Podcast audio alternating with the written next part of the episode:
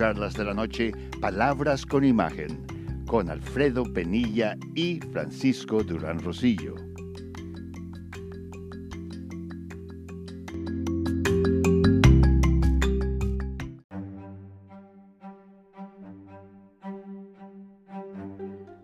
Bienvenidos a Charlas de la Noche, Palabras con Imagen. Hoy tenemos a alguien que no es ajeno a este programa.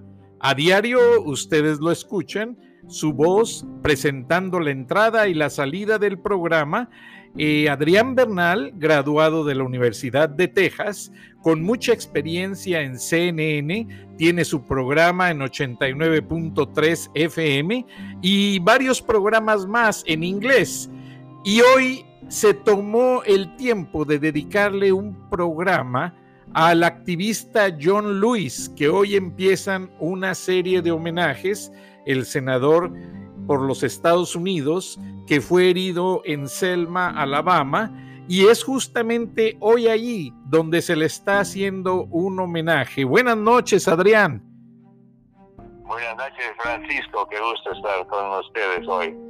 Adrián, ¿qué te motivó a hacer ese programa especial que quedó tan bonito y que a continuación lo vamos a reproducir y a traducir. Ah, muy bien. Francisco, pues, eh, claro, el, congresista Lewis ha afectado y tocado a mucha gente eh, en todas partes, pero lo que me hizo hacer eso es porque había tantos homenajes a él. Pero yo conozco a Teresa Elamin, que como van a escuchar, fue alguien que lo conoció cuando ella tenía 17 años y John Lewis tenía 24 y estaban en eh, Alabama en el, NIC, que se llama NIC, NSC, el Comité Estudiantil Antiviolencia. Entonces, pues, eh, pensé preguntarle a ella y nos da un relato de cómo lo conocía y además nos dice otras cosas que estaban sucediendo cuando ella era muy joven y todo alrededor de esa era de los eh, eh, la gente peleando por los derechos civiles. Wow, pues es algo interesantísimo. Te agradecemos, Adrián, tu tiempo porque sabemos que tienes una entrevista adelante, entonces no te queremos entretener, pero muchas gracias y te voy a pasar el link para que la escuches y la pases también a tu audiencia. Buenas noches, Adrián. Muy amable, gracias. Gracias. Pues como ya lo escucharon de viva voz de Adrián Bernal, él entrevistó a la gente que fue motivada por el senador John Lewis, en aquel entonces activista de los derechos civiles, y lo más interesante es que John Lewis empezó su carrera de activista en Illinois en un pueblo donde la población afroamericana era sumamente azotada. Entonces, el hecho de haber logrado contacto con el doctor Martin Luther King se da en una situación pues realmente como son esas situaciones de la vida que el destino los junta y el doctor Martin Luther King invita a Luis a participar de sus actividades. Y es ahí donde van a Selma, Alabama, hace más de 50 años. Y después el doctor King lo invita a la Plaza de Nueva York, aquel gran discurso donde el doctor King dijo que él tenía un sueño, el sueño de ver juntos afroamericanos y blancos conviviendo como una familia, comiendo en una misma mesa. De hecho, en televisión una ocasión quisimos utilizar para un documental en Turner Network Television ese fragmento del Dr. King. Y el King Center de Estudios en Atlanta nos dijo que ellos son los dueños de ese fragmento de video y que nos cobrarían 100 mil dólares por cada minuto de video que utilizáramos al aire. Ahora, si lo queríamos con derechos de exclusividad, iba a ser un poco más caro. En aquella ocasión yo era coordinador de investigaciones de eh, Turner Network Televisión para los asuntos latinos hispanohablantes y me di a la tarea de hablarle a la secretaria del hijo del doctor King y le dije que ese fragmento no se iba a comercializar, sino que teníamos un bloque de películas como en Al calor de la noche, In the Heat of the Night, con aquel famoso artista francés, y varias gentes afroamericanas, varias películas, Fried Green Tomatoes, varias. Y queríamos hacer un homenaje, un tributo a la población afroamericana de los Estados Unidos en aquellos tiempos. Entonces, el hijo del doctor King se portó muy amable conmigo, pese a mi inglés muy marcado, con mucho acento, me dio la oportunidad de usar el fragmento. Y realmente fue algo pues que nos motivó, porque la franquicia si no hubiera tenido esa parte de video, no hubiese funcionado, no hubiese tenido el peso que merecería. Entonces, realmente fue algo maravilloso. Después hasta recibimos algunos comentarios, nuestra vicepresidente Charlotte Leonard Engel, de parte de Ted Turner, que estaba muy contento, pues él acababa de comprar la librería de Metro Goldwyn Mayer eh, con 600 películas para enriquecer los canales. Entonces fue aquello una idea sumamente original y pues recordamos que varias de las participaciones de los artistas fueron premiadas. Sidney Portier, el actor afroamericano de nacionalidad francesa, lo aclaro, que participó en The Heat of the Night, pues hizo un papel estelar. Eh, varias de las películas llegaron con premios de la academia y nosotros teníamos 10 de ellas en la librería de Turner Broadcasting System. Entonces, vamos a dar a conocer en fragmentos para darles una pequeña y traducción al final de lo que trata cada parte que hizo Adrián Bernal. Advierto, este programa fue dado a conocer en todos los Estados Unidos. Adrián es una voz y un presentador de mucha fama a nivel nacional en todo Estados Unidos y esta noche está también en la estación de FM 89.3 FM, va a estar en La Voz de América y va a estar en varias estaciones más. Entonces yo le pedí permiso a Adrián y su producción de hecho, es él es su propio productor de su programa y nos autorizó llevar estas tres partes, estos tres tributos en charlas de la noche, palabras con imagen. Vamos a escuchar el primero en el que se entremezclan las actividades del senador John Lewis y cómo eh, motivaron a Milt Tambor y a Bob Wofter a, ser parte de esa lucha social en la que los Estados Unidos logró darles el derecho a votar a los afroamericanos y se acabó con la esclavitud. Vamos a escucharlo y regresamos en unos segundos. Gracias.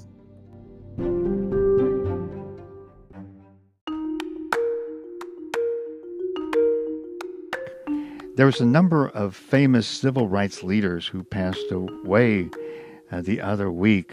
Of course, John Lewis, C.T. Vivian, but there were other folks that passed on. Um, this one was a person that I had chance to meet. His uh, name was Robert Woolholter, and he was an activist, somebody who was in the streets and was always ready to help out any of the movements, any of the groups that needed help. Bob Woolholter uh, moved to Minneapolis uh, with his wife a year ago where he wanted to be closer to his grandchildren. And news came uh, last week that he had also passed away uh, the same time that C.T. Vivian and John Lewis did. Robert Wohlholter um, had been connected with Dougie the Abolitionist when uh, Dougie started a program on WIGOAM 1570, and uh, Bob helped Dougie post the show on the website that he helped him start. So we reached out to Milt Tambor, who, together with Bob, founded the MADSA back in 2006. And this is what he had to say.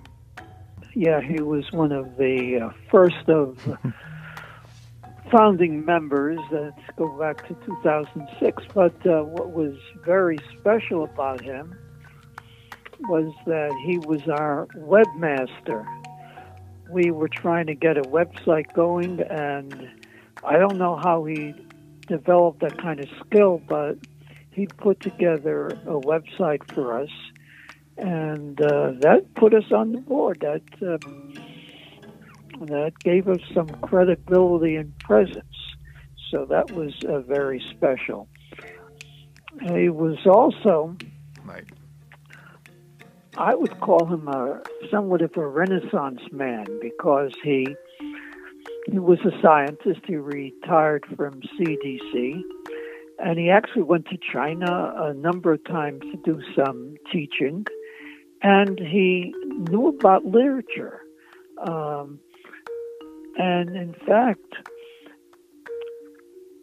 Bertolt Brecht, he was real knowledgeable about his work uh, the Workers' Progress WPA and, and the history of a lot of the literature that came from the WPA. So he was really uh, had a good sense of history and a good connection to literature. So that was very special. And then, as uh, you probably heard at some of our Douglass Debs dinner, he would play a role he had a little dramatic flair to him, mm-hmm. and he played uh, Bill Haywood, acted as Robin Hood in one of our skits that we did at the uh, Douglass Debs dinner. He had a great sense of humor, and he had this uh, booming voice that uh, really would get your attention. But the thing that I found was that people remembered him because he was the man with the power. So he was the sound man for a number of different organizations, and he was always there ready to help out. There's something I would like to share. I gave him my memoir to read. He read it all, and he shared something which I think will tell you a lot about him. Here's what he wrote The forces of evolution over a hundred millennia or so molded the human brain in such a way that our sense of social consciousness, altruism, fairness, and human dignity are the prime elements of our fitness as a species. Ignoring these instincts in favor of self aggrandizement will surely lead to our extinction. so you can get a picture of uh, how he thought and how he wrote and what an intellectual uh, approach he had to that. He shared also something very special too with me. He said, You know, I had a very different path than you in terms of what my career was and how I got involved as an activist. And he said, but somehow we both met at the same place, and that's uh, the building of the Democratic Socialists of America in Atlanta. So there was something nice about that. He understood that different paths you take, if you land in the right place or the left place, I should say, that's really good. and uh, I really will miss him. He was somebody like you would describe unheralded, but he he was there for people. He was there to help out other activists. And when we had demonstrations, he would be there. He was involved in our education programs and helped shape that as well. So um, I will miss him.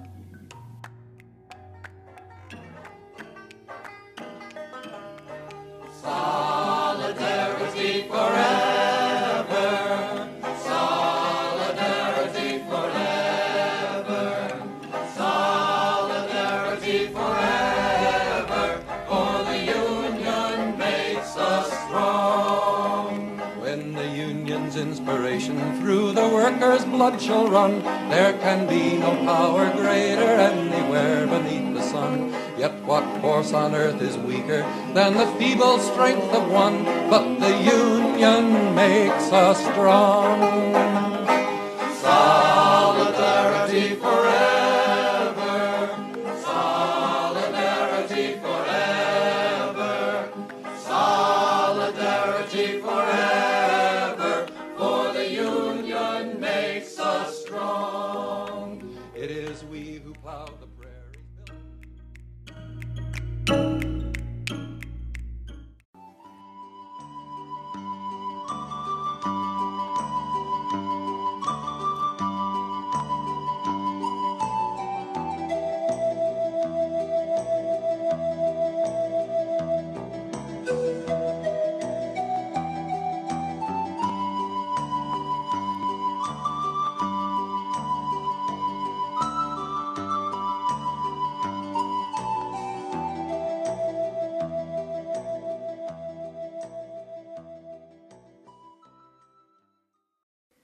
All right, we're back. And um, there was a number of deaths that happened last week. Uh, the death of uh, prominent civil rights leaders and a number of people who uh, were just involved in the movement. Of course, uh, one of the people who have you certainly have heard a lot about was uh, Reverend C.T. Vivian. Uh, he made his mark in the civil rights movement. He started quite early, um, but in 1965, he and other activists were at the Dallas County Courthouse in Selma, Alabama, trying to register black voters. And uh, while he was talking, uh, the sheriff Jim Clark, a noted segregationist, punched Vivian in the mouth, knocking him to the ground. And of course, the media was there and they took photographs of this. Vivian did not retaliate. He got himself up and he continued arguing for the people's right to vote. Um, of course, they took him off to jail, but before that, he had to have 11 stitches uh, in his mouth where the sheriff hit them. In fact, he hit him so hard that the sheriff um, had a fracture in his hand. Um, so that symbol of nonviolence, uh, the nonviolence that C.T. Vivian uh, showed that day, uh, of course, made him uh, known throughout the world for doing that. And it made Clark an ugly symbol of violence and segregation and racial hatred. So C.T. Vivian uh, died on July 17th at 3 a.m. Uh, his daughter confirmed that. Uh, he was 95 years old. Uh, Martin Luther King used to talk about him for his wit and his humor. Uh, so I had the pleasure of meeting uh, Reverend Vivian um, several times here in the last uh, few years. So very glad that I was able to meet him. Um, also, of course, a, a, person who died was uh, John Lewis. And John Lewis, of course, I'm sure you've seen his um, information everywhere. He started off as a chairman of the Student Nonviolent Coordinating Committee, and uh, then he went on um, after that to uh, run for office. Uh, and he was the only person who spoke from the steps of the Lincoln Memorial in the summer of 1963, and when he addressed the African American uh, people and the world from those steps just before Martin Luther King took to the stage. He was the only person that had been on that stage in 1963 who witnessed the election of the nation's first African American president. Throughout his career, he was arrested for civil rights protests more than 40 times. So I know that you've been hearing a number of stories about John Lewis, and I thought it would be nice to check in with Teresa Elamine, who um, is an activist. She is a former organizer uh, for the unions and has worked for a number of unions, but she did start uh, when she was quite young. Um, working with SNCC. She was 17 years old when she joined SNCC um, in uh, when she was going to college. And then, um, so she had a number of uh, connections with um, Reverend, with um, uh, Representative John Lewis. So let's see what she had to say about him. You know, all of us knew each other uh, back then. When I joined SNCC, uh, I was 17 uh, and uh, when we uh, uh, came back to Atlanta that summer of 1966, and John Lewis was the chair of SNCC, and he took me uh, to the Atlanta office where I wanted to volunteer and help with the office work. Yeah, but that that year, 1966, uh, John Lewis uh, set me up at the office to help with the filing. And so I would get to be in the office late at night sometimes when they were having all kinds of meetings. And I'll never forget a meeting where then Stokely Carmichael, Julian Bond, and John Lewis were talking about um, the fact that John uh, was on the board of SCLC when he was the chair of SNCC. And for some reason, that seemed to be a problem in Stokely Carmichael's mind. Uh, and I sat there listening to the conversation, and John was just so quiet, and Stokely was just fussing at him and talking so mean to John. And John just left the office, uh, hardly without a word. And um, then Stokely was elected chair uh, of SNCC that summer.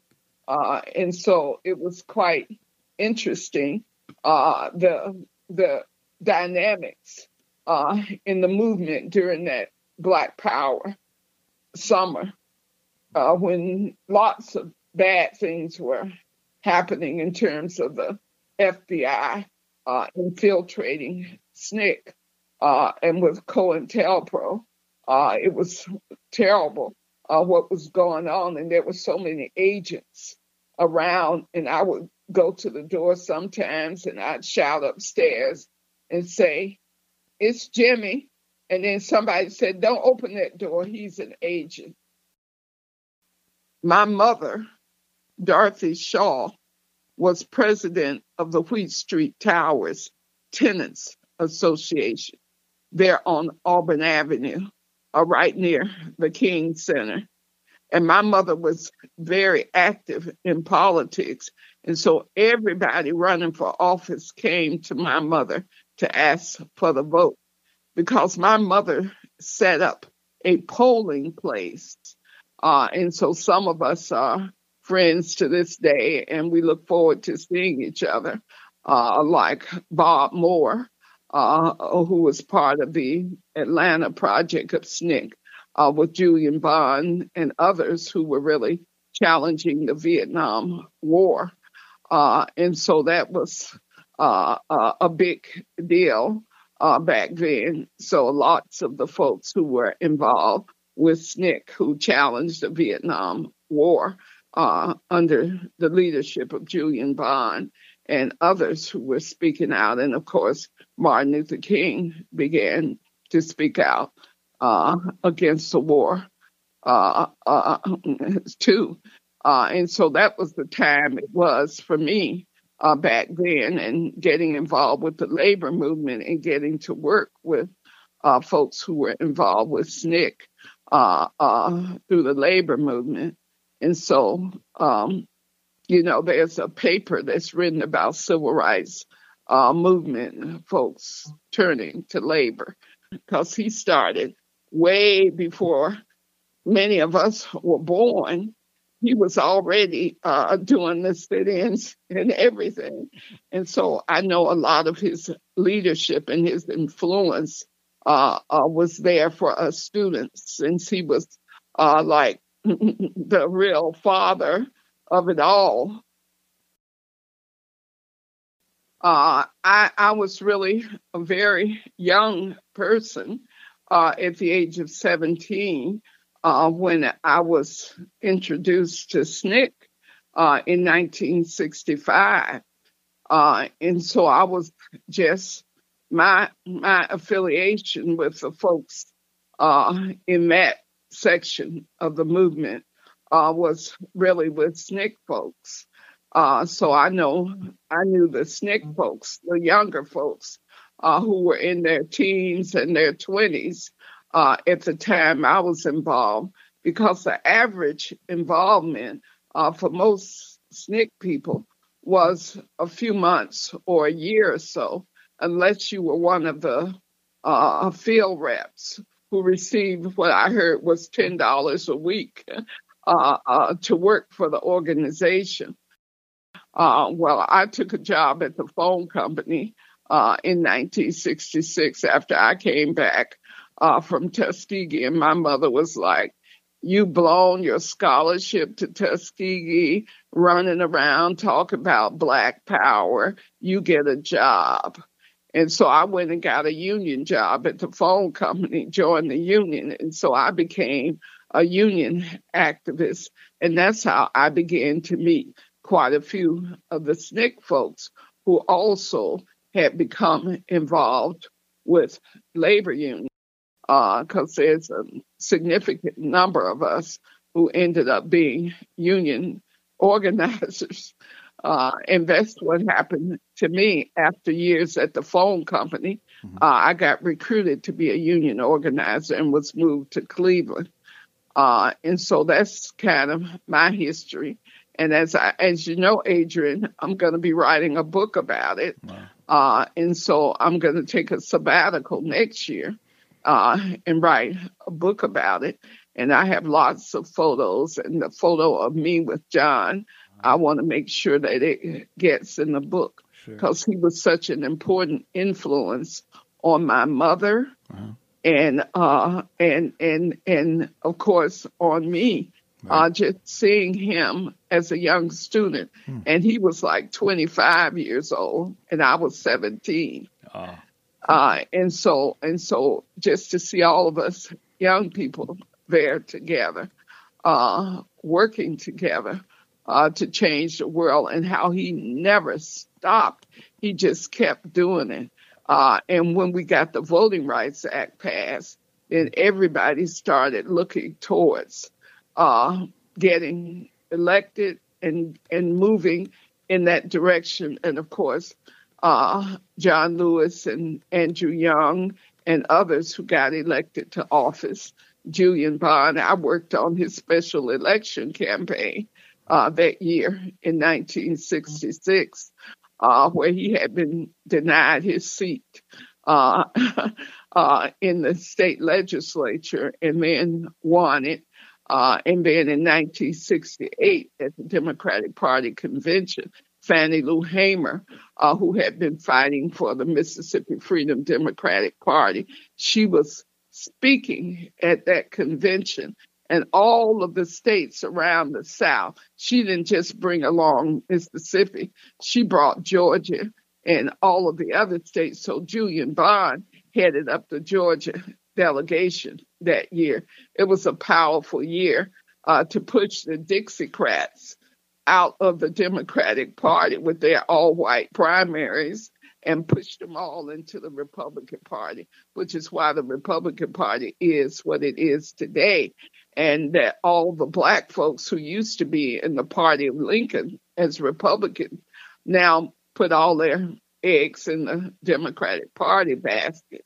And it's been somewhat of a disappointment, I must say, uh, that we have just kind of opted for the lesser evil politics. Uh, but it was John's party, and he was loyal to it, as so many other uh, Black Democrats uh, have been loyal to the party. Uh, but now the party has to do something uh, for Black people in the United States, and that will be the big determination as we go forward. Now that we all agree Black lives matter. All right. Thank you to Teresa El Amin for that uh, information on uh, the Representative John Lewis. May he rest in power. And before we finish this section, we want to turn to Mumia Abu Jamal, uh, who does a uh, project called Prison Radio. This is what he had to say about John Lewis. John Lewis, no longer in the house. John Lewis famed for his ungodly beating by state troopers at the Edmund Pettus Bridge during civil rights struggles of the 1950s and 60s has moved on after his recent passing at 80 years old. Lewis was a youth when he joined the movement and went on to spend over 30 years as a U.S. representative from Georgia. His life lent luster to a group of politicians who usually garner low marks on public opinion polls. Before this electoral period, as a young man, he led the Student Nonviolent Coordinating Committee, known as SNCC by movement people before Stokely Carmichael replaced him as chair of the group.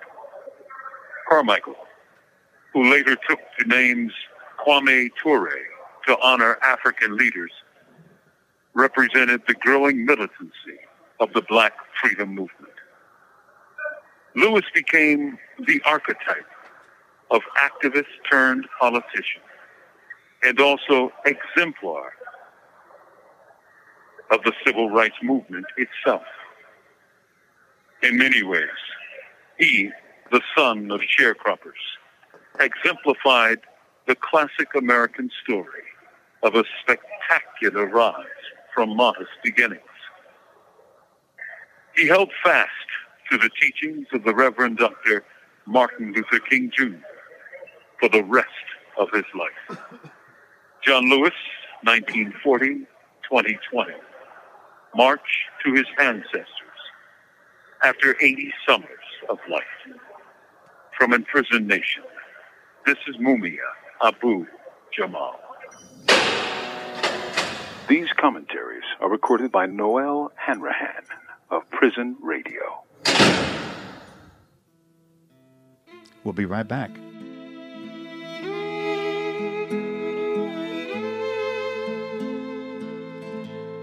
Vinieron en tardes serenas de estío, cruzando los aires en vuelo veloz.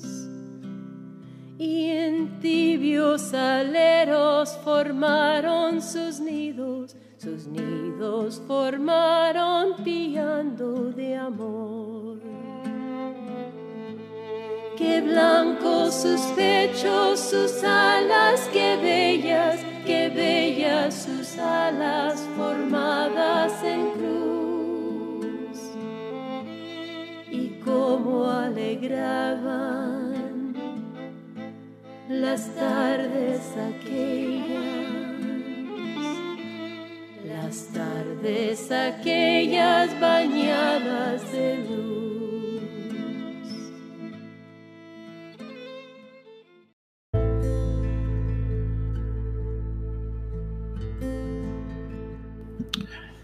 Y como varios de ustedes acaban de escuchar, a través de los tributos que se le han rendido merecidamente a John Robert Lewis, el congresista que nació el 21 de febrero de 1940, lamentablemente un cáncer pancreático, pues le hizo perder la vida el 17 de julio del, de este 2020. Ahora, pues este político americano no era un político, es un líder que ha dejado un legado para todos. Y algo que a mí me llama mucho la atención, perdón, es que en los Estados Unidos los líderes sí son tal. Con todo respeto, en México no se ve liderazgo puro. Quienes hacen un aparente liderazgo es porque buscan una posición política. Ya cuando les dan su curul, les dan su puesto en el Senado, les dan un hueso, como se dice popularmente, ya hasta se olvidan de la causa que en algún momento abanderaron. Y ojalá que el doctor Luis nos sirva de ejemplo a muchos, porque él tuvo muchísimas, muchísimas anécdotas. Eh, en una universidad fue rechazado, pese a que pasó todos los exámenes de admisión. Y fue rechazado por el hecho de su color de piel. Y eso pues también le hace merecedor de un tributo. Su féretro con su cuerpo en el interior pasará unas horas en esa universidad para que precisamente la gente se percate de que no solamente se hizo famoso y héroe de los derechos civiles por haber recibido un golpe con un ladrillo en la cabeza. No, John Lewis, aparte de todo, hizo discursos memorables que marcaron la vida de los Estados Unidos, de los derechos civiles, y cuyo legado ha servido para mantener la figura del doctor Martin Luther King, quien lo invitó precisamente a seguir con él en todo momento.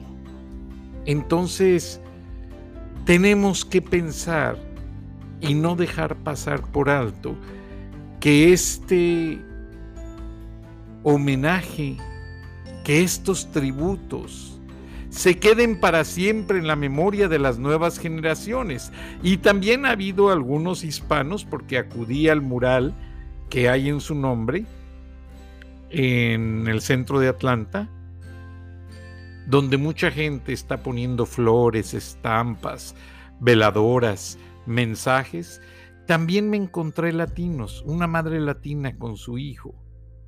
Y se me hizo un detalle muy bonito, porque los latinos en general, también hindúes, judíos, asiáticos, tenemos que reconocer que fue gracias a la lucha de estos héroes civiles por quienes ellos nos supieron dar un lugar en esta sociedad sureña, donde el inmigrante, donde la gente de color era tan rechazada, tan mal vista. Yo todavía cuando llegué a finales de los ochentas a Atlanta, todavía me tocó ver vestigios, baños donde los lavabos no los podían usar la gente de color. Todavía estaba ahí el letrero. Solo para gente blanca. Y el de la gente de color estaba afuera. En una condición más paupérrima. Entonces, han sido muchas cosas por las cuales han pasado. Sin embargo, eh, el hecho de que hayan luchado y yo se los digo honestamente, hay gente de color muy buena, hay gente de color muy estudiada. Y me frustra mucho que algunos ignorantes sean utilizadas, utilizadas y utilizados por vendedrogas, por pandilleros, para cometer actos vandálicos como sucedió ante la muerte de esos dos afroamericanos y que fueron saqueando negocio por negocio, incendiándolo, destrozándolo. Eso no afectó a nadie más más que a la gente de raza negra. Ellos mismos se sepultaron en su propia violencia. Y qué lástima, porque están sepultando con esos actos vandálicos el legado del doctor Martin Luther King, ganador del Premio Nobel de la Paz. El legado de todos estos líderes que le ayudaron a integrar una sociedad de respeto hacia los afroamericanos. El legado de los derechos civiles. No los sepulten, no sean parte de las pandillas, no sean parte de los actos violentos, porque todo eso afecta en demasía a todos, no nada más a unos cuantos. Me despido y nos escuchamos mañana.